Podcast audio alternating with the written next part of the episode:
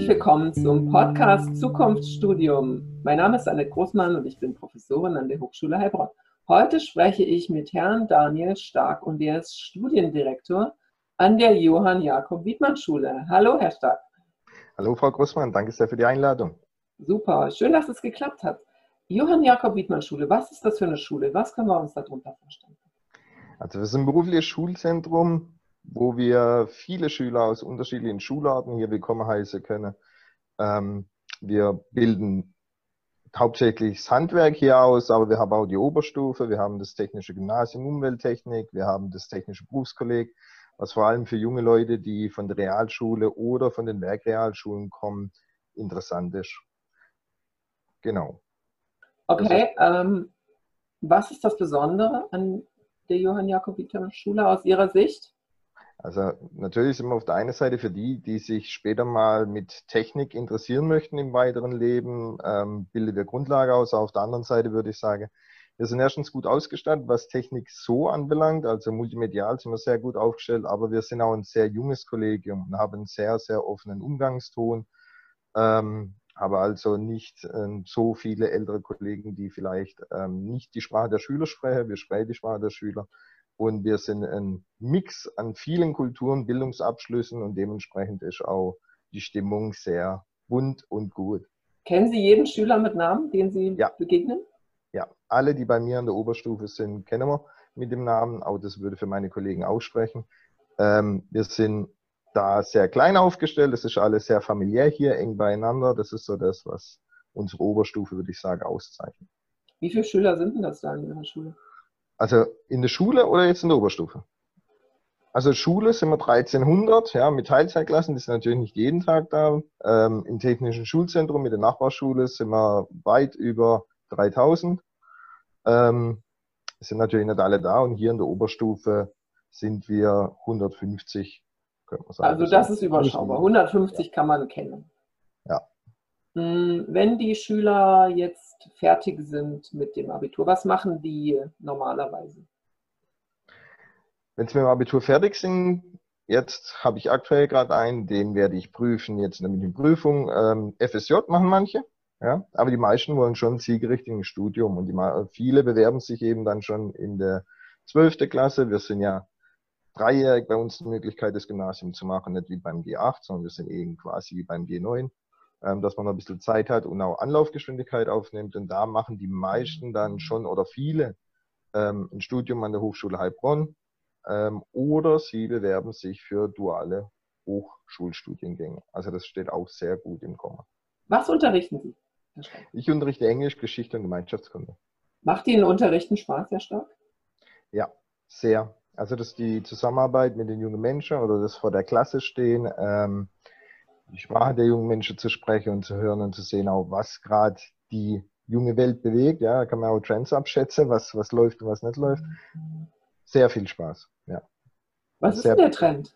Der Trend. Jetzt gerade. Für Trends. Jetzt gerade war nur Corona Paranoia. Also ähm, die jungen Leute, würde ich jetzt gerade sagen, die sind jetzt drauf fixiert, machen sich sehr viele Sorgen um die Zukunft, äh, machen jetzt ihre Abschlüsse und hoffen, dass es dann überall weitergeht. Aber ich denke, die Gesellschaft hat sich jetzt darauf gut eingestellt. Also sie wissen jetzt auch, dass sie an der Hochschule sich noch bewerben können. Das war lange sehr unsicher für sie, weil sie gesagt haben, ja, wann sind unsere Prüfungen? Frisch ist doch 15.07., bevor die verlegt war. Also es hat ziemlich, ziemlich viel Unruhe reingebracht in die jungen Leute. Jetzt sind sie wieder zuversichtlich, dass das läuft und denkt, die haben sich auch darauf eingestellt. Wie war das äh, digitale, also das Corona-Schulhalbjahr für Ihre Schule? Wie lief es denn da? Also ich denke, ähm, man hat natürlich sehr, sehr schnell reagieren müssen. Man war darauf nicht vorbereitet. Ähm, das ganze Schulsystem, würde ich sagen, war darauf nicht vorbereitet, aber wir als Schule auch nicht.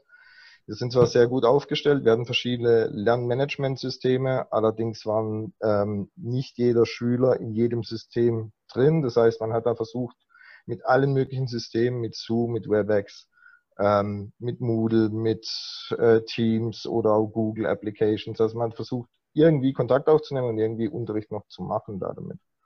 Ähm, Im Notfall sogar über E-Mails oder per Post, weil einfach die Leute überrollt waren.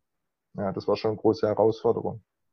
Jetzt sind wir dabei, uns auf ähm, Systeme zu einigen, wo man sage, das wird jetzt unsere Backup-Lösung und die muss funktionieren. Wie sind denn aus Ihrer Sicht die Leistungen? Wie ist das Ergebnis nach so einem Schuljahr, Halbjahr? Nach Besser, schlechter oder genauso? Äh, nach dem Corona-Jahr? Mhm. Ja, ich denke, ich würde sagen, genauso mit ein bisschen äh, Tendenz nach unten. Aber jetzt nicht so, dass es wirklich die Totalausreißer oder total, ähm, Totalausfälle waren. Die Prüfungen sind, äh, ja, die Modalitäten wurden ein bisschen verändert, aber so würde ich sagen, von der Leistung her, für das, was die Leute bis dahin hätten lernen können, ähm, das rufe ich ja auch immer wieder ab. Ja, so eine Prüfung ist ja auch eigentlich nur das Abrufen der gesamten Leistung, die ich über ein Jahr bringe. Und dass da großartige Verbesserungen passieren, das ist ähm, die Ausnahme eher als die Regel. Herr Stark, welche Tipps haben Sie für junge Menschen, die sich jetzt für einen Zukunftsweg entscheiden müssen?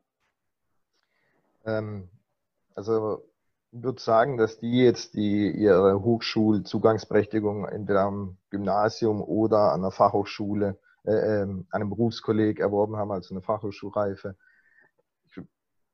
Manchmal habe ich sie durch diese Vorerfahrung, die sie sich vielleicht im beruflichen Gymnasium geholt haben, schon Ideen, ja, oder wissen zumindest, was sie vielleicht gar nicht mehr möchten. Das kann ja auch sein, ich habe ein technisches Gymnasium besucht und weiß jetzt, okay, das war jetzt gut für mich, aber ich gehe in den Bereich Soziales oder in den Bereich äh, Betriebswirtschaft oder sonst was, ich was Neues probieren. Ich habe gemerkt, Technik liegt mir nicht.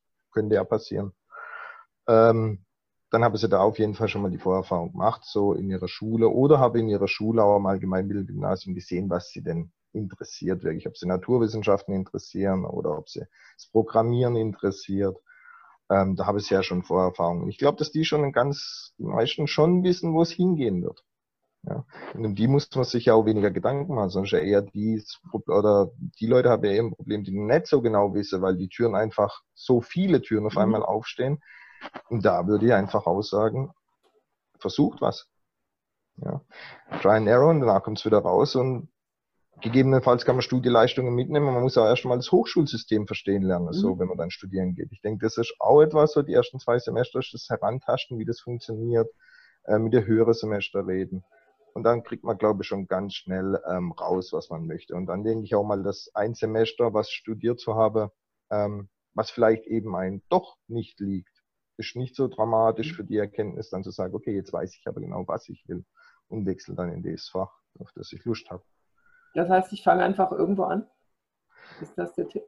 Also es kommt drauf an, wenn ich gar keine, wenn ich, wenn ich gar keine Option habe, dann ist jede Option so gut mhm. wie schlecht, würde ich sagen, ja. Und dann ist eben die Erfahrung, das, das Hochschulleben kennenzulernen. Und dann geht es, glaube ich, ganz, ganz schnell, auch wenn jemand meint, er wäre sehr gut in einem Studiengang, ähm, und merkt auf einmal, dass die Leistungen, die er da erbringen kann, nicht ausreichen. Da muss er sich auch umorientieren. Und dann geht es aber, glaube ich, ganz schnell und man findet seinen Weg.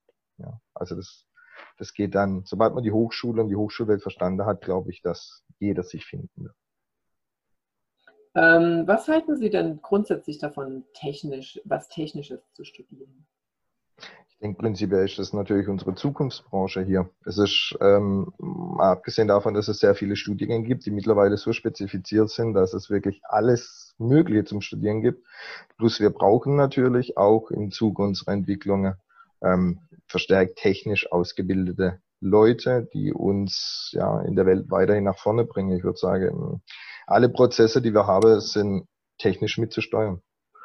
Ähm, und in allen Bereichen ist das auf jeden Fall auch zukunftsweisend. Auch in unserer Region. Wir sind ja hier mit unserem Mittelstand, der hier vor Ort ist, überall die kleinen äh, mittelständischen Betriebe, oft Weltmarkt für Nischenprodukte, hier in Heilbronn, Künzelsau. Ähm, also das sind Top-Chancen. Man muss sich ja nicht immer nur an der Große orientieren, sondern ich glaube, da ist wirklich das Potenzial, wo auch ähm, junge Leute dann danach suchen könnten. Ja, sich wirklich zu verwirklichen. Mhm. Ja. Genau. großartige Chancen in der Gegend. Man muss gar nicht weit fahren. Gerade in Corona-Zeiten will man ja vielleicht auch gar nicht in die Welt hinaus. Eigentlich war der Plan, ich fahre mal irgendwie ein Jahr nach Australien. Das passt gerade nicht. Fange ja. ich an zu studieren. Am besten was Technisches. Ich finde ja. auch finanziell ist die Technik viel attraktiver als alle anderen Branchen, wenn man es wenn man's schafft was halten Sie von der Logistik? Ich bin aus dem Studiengang Technisches Logistikmanagement, deshalb stelle ich die Logistikfrage. Was halten Sie ja. davon? Wenn ich jetzt auch wieder, sagen wir mal, praxisorientiert und nicht nur so theoretisch. Wir haben hier äh, Lidl, wir haben Kaufland, ja, also Schwarzgruppe. Ähm, es geht darum, hier einen Weltmarktführer oder einen Branchenführer auch ähm, zu unterstützen, beziehungsweise hier Möglichkeiten zu haben oder auch in der Audi, weil viele hier immer nur, ja, ich weiß zwar nicht, was ich machen will, aber ich will in der Audi schaffen. Ähm, hier die Möglichkeit habe, dass diese Prozesse natürlich optimiert werden müssen, konstant, sei es Lagerhaltung, sei es Hochregale, ähm, die gemanagt werden müssen, oder sei es Lieferkette, globale Lieferketten, die gemanagt werden müssen. Und was wir jetzt sehen, wahrscheinlich auch wieder regionale oder europäische Lieferketten, also durch Europa, dass wir einfach vielleicht nicht so sehr abhängig sind, auch vom Ausland. Und da wird es auf jeden Fall weiterhin, ja, kann man sich eine goldene Nase verdienen. Es sind goldene so Zeiten in der, in der Branche, die wird ja. nie absterben.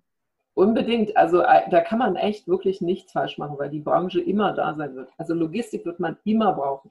Ob natürlich ja. Automotive in so einer Dimension gebraucht wird, wie wir sie jetzt in der Region haben, würde ich sagen, kann man vielleicht Zweifel haben, aber Logistik braucht man auf jeden Fall.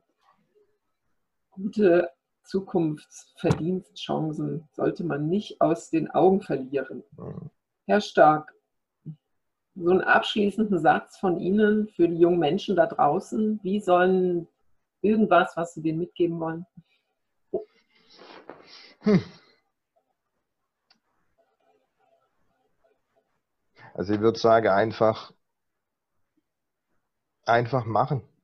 Einfach machen, revidieren kann man es immer und es, oft sind die Wege eben nicht geradlinig und führen bis zu einem Ende, sondern es wird immer wieder Abzweigungen geben, die man auch mal tun kann, abbiegen kann. Ein, ein Umweg mag vielleicht ein bisschen länger dauern, kann aber dafür viel bereichender sein, wie einfach nur geradlinig durchzumarschieren. Ich denke, das, da braucht man keine Angst davor haben. Man entdeckt immer wieder was Neues, ähm, lernt was Neues, kann was mitnehmen und das, das wird irgendwann profitiert man da davon von der Erkenntnis. Ich weiß auch, dass uns Eltern zuhören. Haben Sie noch ein paar Tipps für die Eltern? Ein Tipp für die Eltern? Die Eltern möchte ich bitten, ihre Kinder dabei zu, unter, zu, unterstützen, dass sie selbstständig werden. Aber selbstständig werden heißt nicht, dass ich sie allein lasse. Ja. Ähm, es gibt der große Grad oder schwere Grad ist zwischen über, ähm, überfürsorglich mit den Menschen umzugehen dass sie dann gar keine Herausforderungen und ähm, Hindernisse selbst meistern können. Und auf der anderen Seite gibt's ja, die sollen das alles selber lernen, das ist gut, aber die brauchen trotzdem immer wieder einen Rückhalt, die brauchen Vertrauen, die brauchen auch eine Führung. Manchmal muss man nach ihnen gucken, dass sie ähm, das, was sie besuchen, sei es die Schule, sei es auch vielleicht am Anfang die Hochschule, wenn jetzt sehr junge Absolventen ähm, oder Schüler, die abgehen, ja, das, die sind oft kurz vor der Volljährigkeit gibt's welche also äh, undenkbar aus der Zeit, meine Zeit früher, nicht denkbar. Und dass da vielleicht die Eltern einfach auch gucken, dass die da hingehen. Dass äh, mal nachfrage, hast du was gemacht, was machst du gerade? Also einfach dabei bleibe ein bisschen. Dass die merken, sie werden nicht allein klasse ähm, und steige vielleicht dann dadurch auch weniger aus. Das wäre so meine Bitte. Nicht zu viel, aber auch nicht vernachlässigen. Super. Ähm, herzlichen Dank. Schön, dass Sie Zeit hatten für uns. Ähm, herzlichen Dank an alle, die uns zugehört haben. Ähm, wir sind soweit. Ähm, wir sagen einfach Tschüss in die Runde und ähm, gehen unseren Tätigkeiten nach. Ich korrigiere meine Klausuren und Sie gehen zu den mündlichen Prüfungen zurück. Genau. Ähm, wir sagen Tschüss in die Runde und äh, herzlichen Dank an alle. Tschüss. Danke sehr. Gerne. Tschüss, Herr Stark. Tschüss.